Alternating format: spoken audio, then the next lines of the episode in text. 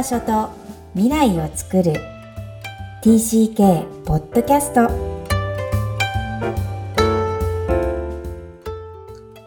皆さんこんにちは。TCK ホームインタビューの時間です。今日のお客様は84人目林恵香さんです。よろしくお願いします。よろしくお願いします。はい。このポッドキャスト幼少期、児童期、思春期を海外で過ごされたお客様に、えー、おいでいただき、ご自身の半生を語っていただくとともに、海外移動がもたらした影響についてもお話しいただいています。では、ケイカさん、簡単に自己紹介、プロフィールお願いいたします。はい。えー、1979年生まれの林慶香と言います。えー、幼少期、小1から中学1年生までの6年間ほど、アメリカのヒューストンに住んでいました。その後、あの、日本に帰ってくるんですが、高2から高3までの2年間、再び父の転勤の都合で、うん、えー、今度はフランスのパリのあたりに引っ越します。はい。で、その2年間を経てからまた日本に帰って大学に編入で、えー、日本入学しまして、うん、で、そこからはずっと日本なんですが、えー、今は夫の駐在で、タイのバンコクで生活しています。おということは今、お子さんがいらっしゃるんですよね？あ、そうですね。一人男の子がいます。じゃあ今また TCK を育ててる今度はお母さんになるってことですね。そうです。へえ、わかりました。では、2回の、えー、TCK 体験、つまり海外生活を体験されているケイカさんですが、まずは、えー、神奈川県生まれ。はい。そして、アメリカに行くまで7歳、だから小1から行かれるんですが、えー、その当時の記憶、つまりアメリカに行くよとか行きたいとか、そんな気持ちありましたか？えっ、ー、と、アメリカのことは多分知識がゼロだったから、はい。そして日本の入ったばかりの小学校も多分楽しかったとは思いますし、えー、まあなんか特に深い気持ちはなかったですけど、でもなんかちょっとワクワクする気持ちがあったりしたのはなんとなく記憶があります。うんえ、私自身はまあ70年代の帰国生なので、当時、一緒に行くってことはなくて、父親が1年先に行っちゃってたんですけど、慶、う、香、さんのお家はどうでしたか、あ、多分、あの、父が数ヶ月早く行ってましたね。だから会いたい気持ちもあったような気がします。うん。えー、実際は妹さんが5つ下にいらっしゃるので、はい。2歳かな？よちよちの、はい、妹がいるっていう状態ね。そうです。じゃあ結構戦力じゃないですか。家庭的に考えるとお母さん的にはお姉ちゃんに頼らなきゃいけないとか。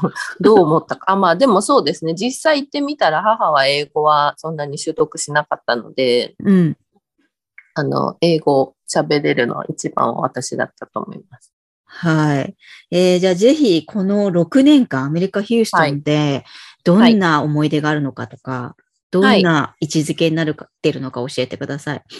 そうですね。あのー、最初の1年間はもう全く英語がわからなくって、うん、で、英語の補習をしてくれる ESL というクラスにほとんど一日中通ってたんですけれども、うん、もう英語がわからなくて、夜とか眠れなくて、お母さんと一緒に夜中起きてたりとかしたんですけれども、で、なんか半年経ったぐらいに急に全部わかるようになった記憶があって、でそこで、うん、うん、もう日本人があまりいない環境だったので、多分習得は早かったんだと思うんですけれども、そこから、えっ、ー、と、1年生の残り半年は、恥ずかしくて英語を喋れなかったんですけど、ん。なんか2年生になって、多分私が喋らないっていうのもあったのか、自己紹介をしなきゃいけないっていうくらあの時間を設けられて、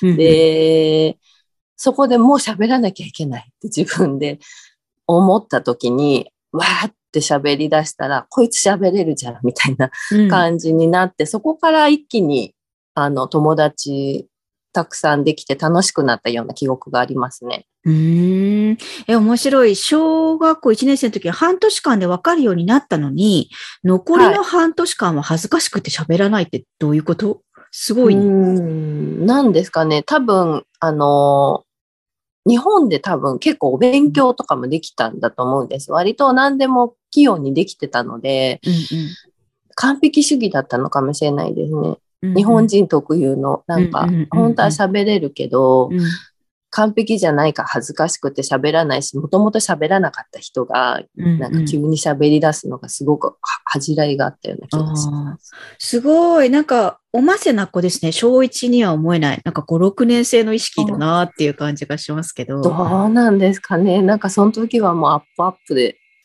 へえ。うん、だから ESL ではすごく喋ってたんです。他の海外の子たちがレベルが同じような感じだったからかわかんないんですけど、すごい、あの、ワイワイしてたけど、クラスに帰ってきたら急に死ぬみたいな感じだったはず。はい。なるほど。じゃあ、2年生からお友達もできて、ものすごい楽しくなったっていう感じですね。どんなお友達ができたんですか？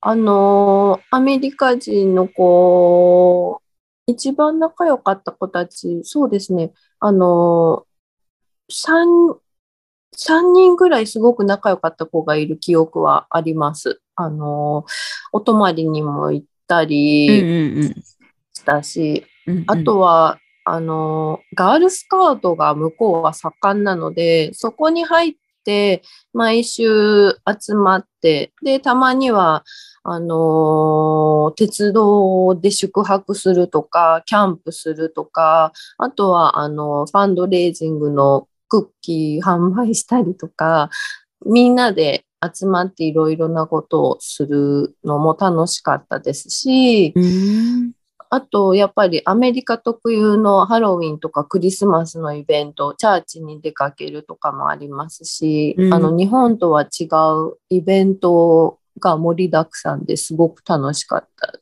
ですねうん。なんか、あと自分の中で一番大きい記憶があるのが、はい。向こうってなんかフラフープが結構盛んで、で、確かに。たそう。で、体育でもフラフープを強く回して、はい。あの、対戦するんですよ。へえ。あ、で、こうやって回して向こうと、なんか、相撲みたいにするってこと？お相お撲。腹で回すんですよ。あーまあまあ、お腹とか手とか足とかもいろんなとこで回すんですけど、で、それが、今度はイベント、それを踊りに、なんて、音楽に合わせて踊る。っていうのがあって、それがちゃんと選抜メンバーまで設けて、はいはい。でそれに頑張って入るんですね。試験に合格して。うんで、そうすると、あのー NFL とか、プロのバスケの、うんうんあのーなんだ、あのー応援？応援、なんだっけ、あの、クォーター、あの、お休み、休憩中にはい出演させてくれて、うんで、結構華華やかな舞台でみんなで踊ったりとか。ラフープでそうなんです。へえ。フラフープチームでみんなで T シャツ合わせて。んそうです。で、プロの試合の合間に出演させてもらったりとかしてたのが、なんかすごく大きな記憶ですね。そりゃそうだ。連帯感ありますしね。むちゃむちゃ仲良くなるしそうでね。楽しかったです。それはね、学校で行くんですか？親が引き連れてそういうサークルがあるんだろうか？なんか多分、あのー部活みたいな感じで、で、多分先生、先生が引率してくれて、で、そういうことあるイベントの時は親も見に来てた。なるほど。はい。主には学校だったと思う。はい。じゃあ、ガールズの中でかなりお友達ともしっかりタグを組んで生活してるイメージがつきますが、そんな子が帰る。7年生の時に中1で帰るって言われちゃいます。どんな気持ちでしたか？そうですね。あのー小学校の時5年間すごい楽しかったんですけど、その後中学校に上がった時に、えっ、と、日本人の補修校ああ。の人たちも一緒にわって集まってくるんですね。うん。そうなると、なんか、日本人の輪の中にもいたいし、うん。なんか、そこでちょっとアメリカ人との関係がちょっと、あの、うまくいかなくなって、日本人の輪の中に入らなきゃいけないという日本人の文化のになんかちょっと揉まれて、日本人と一緒にいたいな、みたいな。で、みんなっていうのから、なんかちょっとうまくいかなかった一年間がありますね。中現地、現地の学校でってことですね。そうですね。え、補習校は小学校の時は行ってなかったんですか？今週後は小1からもうずっとと行ってたね毎週土曜日に行ってて、うんで、土曜日は土曜日で楽しかったんですけれども、みんな個々に別の学校に行ってたんですけれども、あの、中学校になるときに学区が一緒になって、なるほど。はい。で、集まってくるんですけど、うん。私はもともとそんなに日本人が多い学区じゃなかったんだけど、なんか多分、そういうのに揉まれて日本人がいっぱいいる学区に行きたく、行きたいって言い出したような気がするんですけど、うんで、それでね、あのーいざ行ってみたら、で、仲いい友達も、もともと仲いいアメリカ人の友達もその学校行くし、一緒に行きたかったんだけれども、うん。行ったらちょっと自分のどうやって立ち位置がわからなくなってしまって、うん。なんか、ちょっと難しかったような気がします。うん。だから日本にも、ちょっとそろそろね帰ってもいいかなっていう気持ちになった気がしました。うんえー、そうかそうか。同じ学校じゃなかったんですね。学校を変えたって転校みたいなイメージでいいですか？健康、あ、まあでも中学1年生はみんな、あの、一斉に新しい学校に行くので、うんうんうんまあ普通に、あの、うん、新しい環境で新しい学校に行く。でもお友達は、はい、大体いましたね、そこには。うんうん。何らかしらその民族的な違和感、うんひょっとすると、あうんありますね。ね、人間関係とこうスペースが違ったりするので、日本とアメリカ、そういうことなのかな？あるかもしれないですね。うんあとなんかヒューストンはあのメキシコとの県,、あのー県境なので、メキシコ人の人もちょっと増えたりとかして、で、うんなんとなくちょっと差別みたいなのも少しはありましたね。日本人人が一緒にいると、あの、わかるように悪口言ったりとか、うん果物一回投げられたこともあるよ、本当、それショックですね。最初の頃ならまだしも、もう5、6年もいるのに。まあそうす。ですね。でも新しい友達だから、それはまあしょうがないのかな。親しくもなかったですし。うん。なるほど。うんえー、そんな中で、まあ、さようならをして、日本の横浜に帰ってくるので合ってます？そうです。はい。で選ばれたのが国立の学校です。帰国学で入れた。はい。はい。いかがでしたか？楽しかったです。あの、日本への憧れがありましたし、うん。日本の学生生活、テレビとかで見ててすごくやってみたかったので、あの、制服着て学校行ってっていうのは楽しかったですね。日本特有のこの女子のグループ問題みたいなのはありますけど、うんでも、まあ1年ぐらいかけてしっくりくる場所が見つかったので、そこからは楽しかったかな。はい。すごい、このしっくりくる、小学校ほとんどいないのに、こうしっくりくるってどういう感じですか？ここで難しい子もいっぱいいると思うんですよね。そうですね。なんかめ、めんどくさいなとかって、自分のグループでいい子もいるけど、きつい子もいるなって思ってて、うまくいかないな、どうしようかなと思って、ああいう時ってやっぱ人目気にして、あのーグループ移動みたいなのって すごく難しいんですけど、でもすごく仲いい子ができて、うんで、これもやっぱりなんか学年が上がるきっかけだったんですけど、中2の最初の日に、ちょっと私こっち行くって言って仲いい子の方にうん。移動してお弁当食べ始めてから、うん。すっきりしたかな。おー、じゃあやっぱり自分で動いてるんだ。ね。あそれはあると思いまうんす。個性とかまあまあ強い、うん、そうね。これで同調圧力っていうかね、こう様子見ばっかりしてたら、なかなかこう、まあ動いたところで成功するかどうかもわからないんだけど、一か八かやってみるっていう経過さんのモチベーションというか底力があるってことなんですね。難しいですね。はい。両方混在してると思います。気が弱いと強いあと。いい表現ですね。なんか TCK みんなあるような気がするんですが、そこではいこう、またうまくいけたお友達を見つかった以外にもありますか？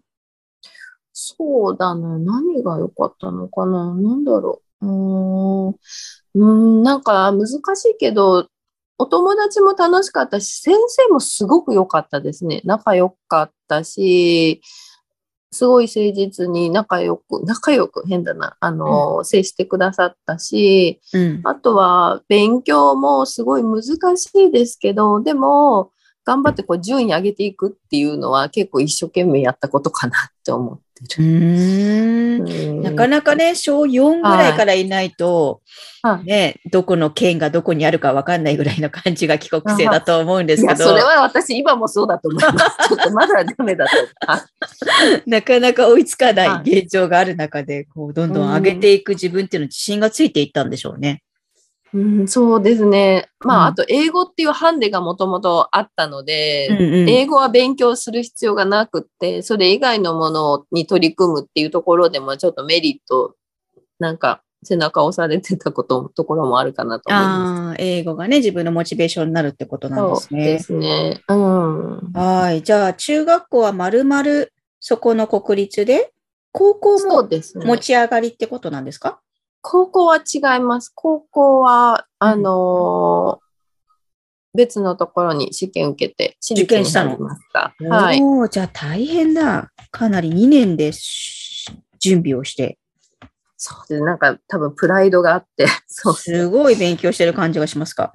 うん、うんそうですね。う。うんーん。じゃあそこまで頑張って行った高校なのに、2年生でまたフランスってことになります。そうですね。はいどんな気持ちですか？えっ、と、高校はすごく楽しくって、もう女子校みたいな。で、なんかもう本当あぐらかいて 偉そうに生活してたので、もう絶対そこで3年間うん。過ごそうって決めてたんですけど、そうだよね。ずっと移動してるし、途中で編入ばっかりだしね。そうですうね。ん。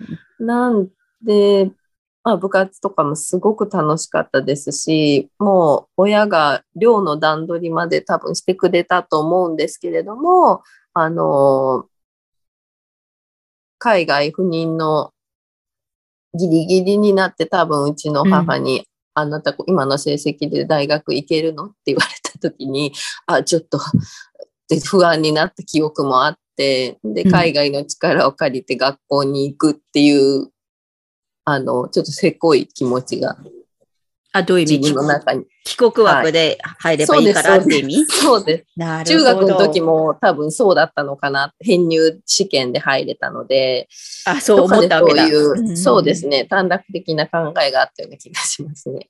えー、でもこれお母さんとしては一緒にいたいから誘ったっていうのもありますよね。ね、きっとそう考えてくれたのかなと親になった今はなんとなく思います。うんこれだって妹さんまだ小学生だから当然一緒に行くわけですよね。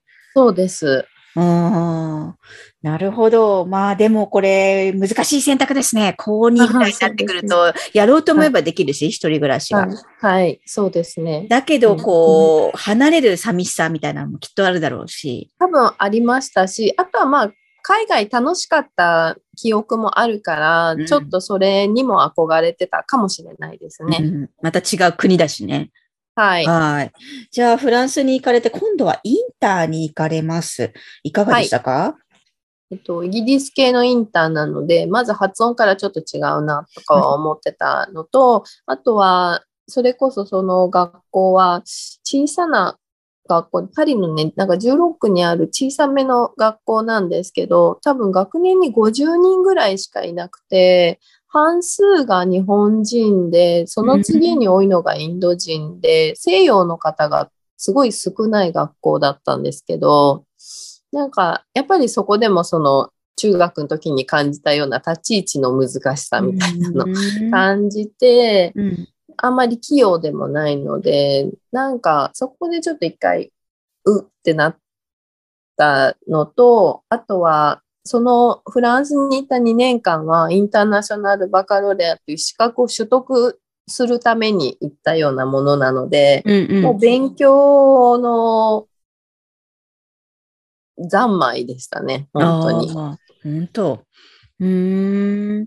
じゃあちょっとこう立ち位置がわかんなくても、まあ勉強しに来たからって、こう、持ちこたえられたってこと？ななんとかな。一応でもね、あの、友達と遊びに行ったりとかしはしてて、うん。あの、それはそれで楽しい記憶はありますし、うんうん今も、あの、そ当時の友達と会ったりとか、うん、SNS でつながったなんだりとかもしてて、そうなんです。えー多分、自分が思うより辛くはないと思うんですけど、なんか、そうそう、うまく結構もがいていたなっていう記憶があるので、うん、まあね、この時代っていうのは思春期でもあるし、思春期のせいなのか、移動のせいなのかってすごい難しいと思うんですよね、自分の中ではね。うん。私、高校があんなに楽しかったのに、日本で、私はそれをやめてきたのに、みたいな、なんか、記憶もあったね。確かに、確かに。じゃあ、えーフランスではそれなりに遊んだけども、まあ、また日本に戻るって意識はあるわけですよね。そうですね。離れるときはそんなに抵抗はないって感じなんですか？ああ、そうですね。うん、帰りたかったかも。ああ、そうなんだ。じゃあはい2回行ってるけど、まあ日本があるってことを理解している上での海外生活ってことなんですね。そうですね。うーん。そうか、よくね、この時代だともうずっと高校まで来てる子って、例えば小学校6年生から高3までだったら、他の海外の大学をどうするかっていう選択肢が生まれてくるんですけど、そうですね。陛下さんの場合はうんもうあくまで日本に帰ろなんか、そうですね。海外に行く子も確かにいて、う。うん。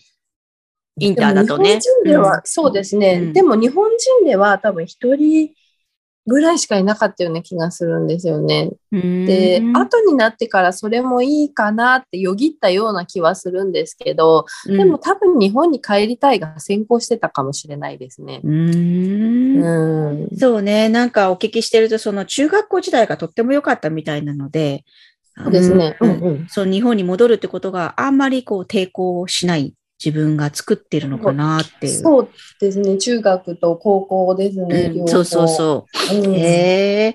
じゃあ、日本に戻られて編入試験を受けて日本の大学に行かれます。それはもうイメージ通りでしたか、うん、それも、それもな、なんか、あまり器用ではないので、勉強が結構大変だったのと、あと、なんだろう、あの、うーん、そうだね。あの、大学がちょっと田舎にあったので、うん。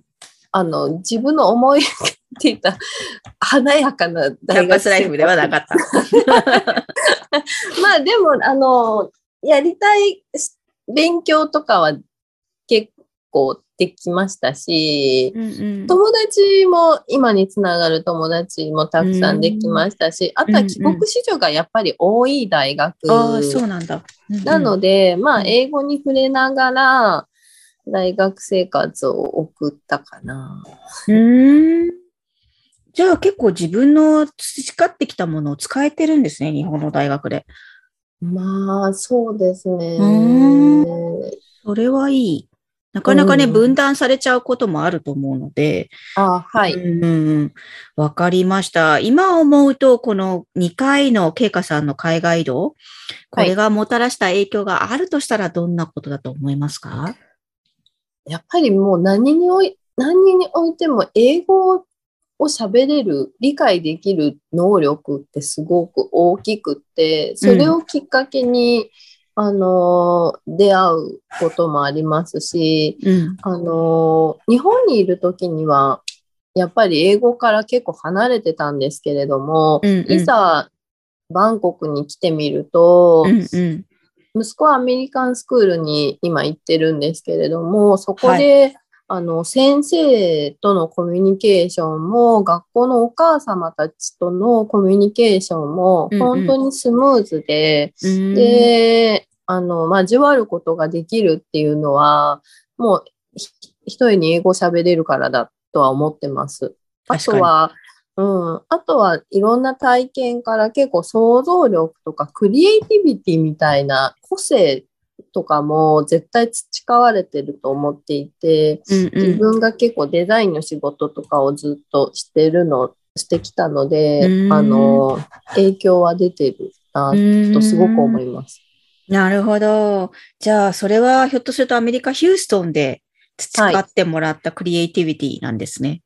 ああると思いますね。うん非常にわかります。私もすごい3年だったのに、クリエイティビティ育ったのに、あはい。すごい、あの、スクールバスの上にチューリップが咲いてる絵を描いて、あ表彰、表彰されたのに、日本に帰って同じ絵を描いてみたら、スクバスの上にチューリップは咲きませんって言われちゃったみたいな。そうそうそう。そう。ないんかいでしょうかと思います。うんねえ、なんかもっといっぱいか、そう、そういういろんなことが、あの、ありますよね。それがいいか悪いかは別としてね。あると思います。本当本当。ううんん。なるほど。じゃあ、二つ、英語能力も今にも活かされてるし、今のお仕事にもクリエイティビティっていうのは、ベースとして培われたなっていうところなんですね。そうですうね。ん。これ、こう、違う国に行った帰国生としては、まあ、2回はいチャレンジされたんですが、まあ、今、はいいっぱい転々とされる、まあ、ケイカさんの息子さんもひょっとしたら転々とされます。そんな子に、まあ、アドバイスがあるとしたら、えー、どんなことを伝えたいと思われますか？そうだな。難しいけど、んなんかやっぱり自分の反省点とかも踏まえて言うと、特に恥ずかしがらずにね、なんかあの、とりあえず失敗してもいいからやってみたらいいんじゃないかなとか、うんで、やってみたところで誰も気にしてないから、なんか割と、そう。だからね、本当は、なんか人目とかを気にして、せあの、生活しがちですけど、もうなんか自分らしくやってみると自信もついてくるのかな。まあ今もでもなんかそれを日々迷いながら、今でもやってますけど、ね。根底にはやれば、やってなんかどうにかなったっていううんことの積み重ねが自信になってきたような気はするので、うん、なんかあとは経験した方が今後よりなんか豊かな生活になる気がするから、うん、何事もやりたいと思ったらまずやってみたらどうかなとは思います。そうですね。ありがとうございます。はい難しいですよね。自信がないとだできないし、でもやらないと自信にならないし、みたいな。どっちが先かっていうね、そういうせめぎ合いだけど。絶対しますからね、うんうんうんうん。絶対失敗ありきで考えないとダメですね。チェ失敗も成功のもとということで、チャレンジをしていこうということですね。わ、はい。かりました。はい。では、ケイカさんにも最後の質問をさせてください。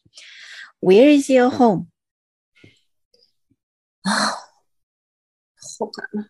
うんいや、今いるところが自分の 居場所だと思います。で、うん作っていくところがいつも自分の居場所のような気がします。ありがとうございます。この、こう、いるところっていうお言葉の前の、はっっていう、こう、ため息のような吐息が、すごいなんかね、情感が入ってて嬉しかったですね。もう転勤族でもずっといつも違うところにいるので、なんかもう全くないんですよね、自分がいたところ、なんか、うん、でも場所じゃなくてもいいんですよね、これね。と思って、そうですね。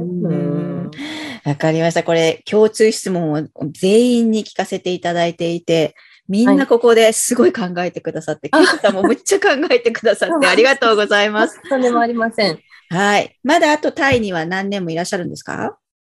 うん、そう、まあ、まだ1年は少なくともいるかな。長くなる可能性もありますし、ちょっと全く未定の状態です。うーん。わかりました。まあ、じゃあ TCK を育てるお母さんとしてまた今後、その視点もあのシェアしてくれると嬉しいです。えー今日は林慶香さん、えータイ・バンコクからおいでいただきました。ありがとうございました。ありがとうございました。ケイカさんの TCK ストーリーでした。ありがとうございました。えー2回海外移動合計8年の TCK 生活。えー移動を繰り返す中で感じられたこともこともとても多かったのかなと思います。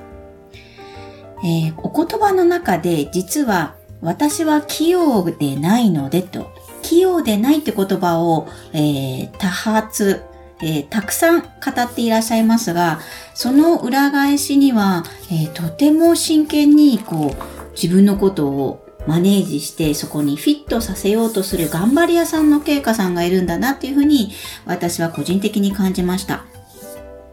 TCK の生活を考えるといつも新しいことの連続で、え、器用であるかっていうのはみんなこう不器用から始まって、えー、そこに適応させていくストーリーなのかなとは思います。もちろん、えー、簡単に新しい環境に溶け込むことができる得意な子もいれば、なかなか入りづらい。えー、そして、入りづらいけども体験していくうちに自分の性格も、えー、器用になっていったり、えー、もしくは、えー、それがそつなくはないけども、できるようになるっていうレベルまで育てていくのも TCK の生活にはあるかと思います。えー、とにかくそこで挑戦してみる、えー、失敗はあるけどもやってみようというケイカさんのアドバイスがあったように、す、べ、てが新しいことの連続です。ぜひぜひ、えー、ちょっとでもやってみようと思うことは、えどんどんチャレンジしていく海外生活であってほしいなと今日も思いました。この番組ではお悩みや質問を受け付けています。また TCK ホームインタビューにお越しいただける皆様を心からお待ちしています。詳細は育ちネット多文化で検索してホームページからアクセスください。さらに、ポッドキャストを確実にお届けするために、購読ボタンを押して登録をお願いいたします。今日も TCK の気持ちにありがとう。